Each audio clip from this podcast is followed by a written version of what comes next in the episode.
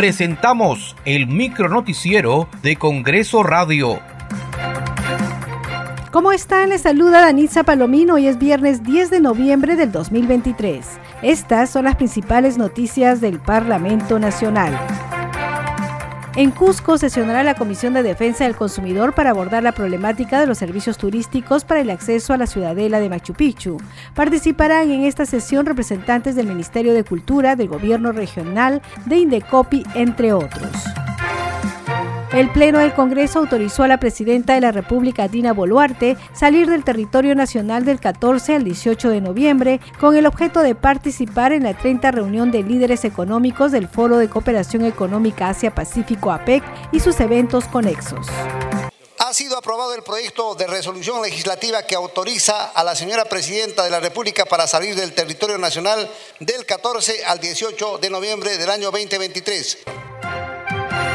La representación nacional aprobó la propuesta legislativa que establece que los organizadores de ferias están obligados a que el 5% de los comerciantes que participen en ella sean personas con discapacidad o asociaciones, empresas o cualquier organización conformada por estas.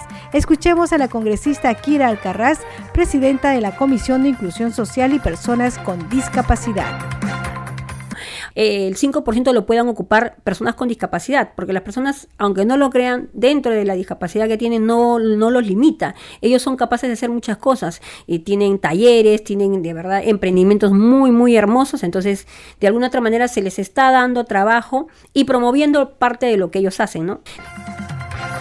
El Pleno del Congreso aprobó por insistencia la ley que reconoce derechos al concebido, entre ellos el derecho a la vida, la salud, la integridad moral, psíquica y física, identidad, libre desarrollo, bienestar y otros derechos que le favorezcan. La propuesta es muy clara y solo desarrolla lo establecido en el artículo 2, numeral 1 de nuestra Constitución, que establece que el concebido es sujeto de derecho a todo cuanto le favorece.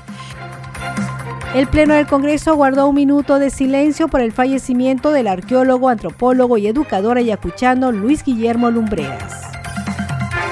Muchas gracias por acompañarnos en esta edición. Nos reencontramos el lunes. Buen fin de semana. Hasta aquí el micronoticiero de Congreso Radio, una producción de la Oficina de Comunicaciones del Congreso de la República.